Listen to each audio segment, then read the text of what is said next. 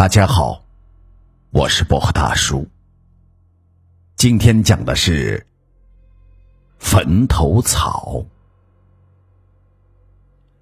故事发生在一个地处偏远的小山村，那里对去世的人还是土葬，在选好的地里埋上一个大大的坟头。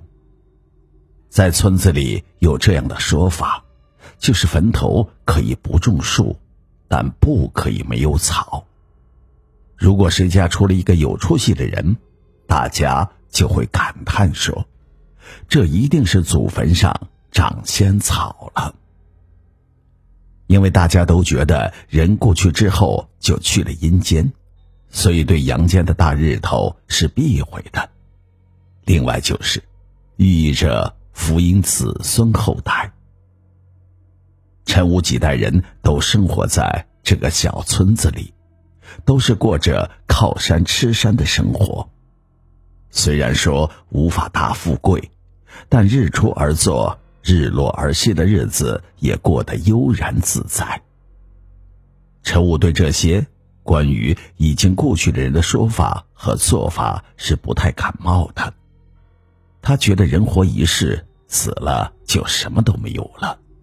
活人做什么，也只不过是做给别人看的，所以在他父亲在世的时候，他基本上是不会去祖坟里上坟的，修整坟墓的事情都是父亲来办。陈武的父亲对这些习俗是深信的，所以每到修墓的时候，他都会耐心的修理祖坟上各个坟头上的草。因为坟地一般都在山坡地，草也长得特别的快。虽说坟头上有草，在大家看来是好事，但太高太荒了，也会让人觉得是后人的不敬。所以坟头上的草，到了扫墓的时候，还是需要修整的，为的是在活人前，在逝者前能做到两全。后来陈武的父亲。也去世了，这每到清明的各个节令，祭祀修坟的事情自然就落到了陈武的身上。虽然陈武是不信这些事情，但到了什么时候说什么话，应该做的祭祀还是要做的。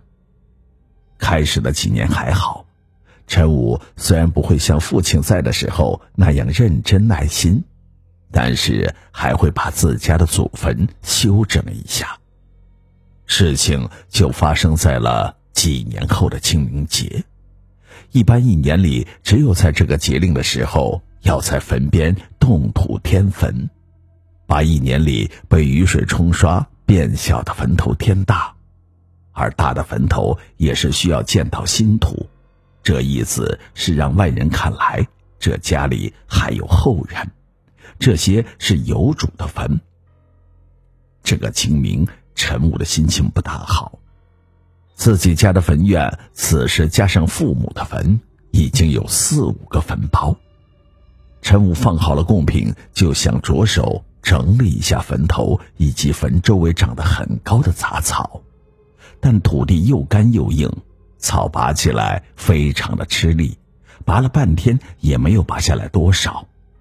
这让本来心情就不好的陈武心中的怒气一下子就起来了，还没有上完坟，就跑回了家里，拿了一把镰刀，还有一个装着除草剂的农药药壶，来到了坟地，气冲冲的几下就把那些杂乱的草割了一个干净，然后又挖了新土，把各个坟头添上了新土，紧接着又拿起药壶子。前前后后在坟头上撒了一个遍，嘴里还念叨着：“看你还长，给你们除了根。”一切都做完，摆了贡品，又烧了纸，完成了这一套的过程，陈武就回到了家。转眼过去了又个把月，已经是开始翻地准备耕种了，一冬天没来地里。这一来到地里，陈武看着都有点傻眼。这明明是秋天收完粮食后整理过的山地，怎么还会有这么多的枯草？已经是五月份，那些枯草的底下已经有些绿色的小草冒了出来。这陈武看了一看周围，别人家的地都正常啊，只有自家的这几块地杂草丛生。这怪异的事情让陈武觉得心里有点发毛。活了几十年，从来没有遇到过这样的怪事，也顾不上收拾地了，忙着就跑回了家，把见到的怪事跟老婆说了。老婆也觉得怪异，怕是有什么异样的事情，于是两人一商量，就找了一个风水先生给看看。结果人家风水先生只听陈武的叙述，就想到了问题的关键。你把坟头的草除根了。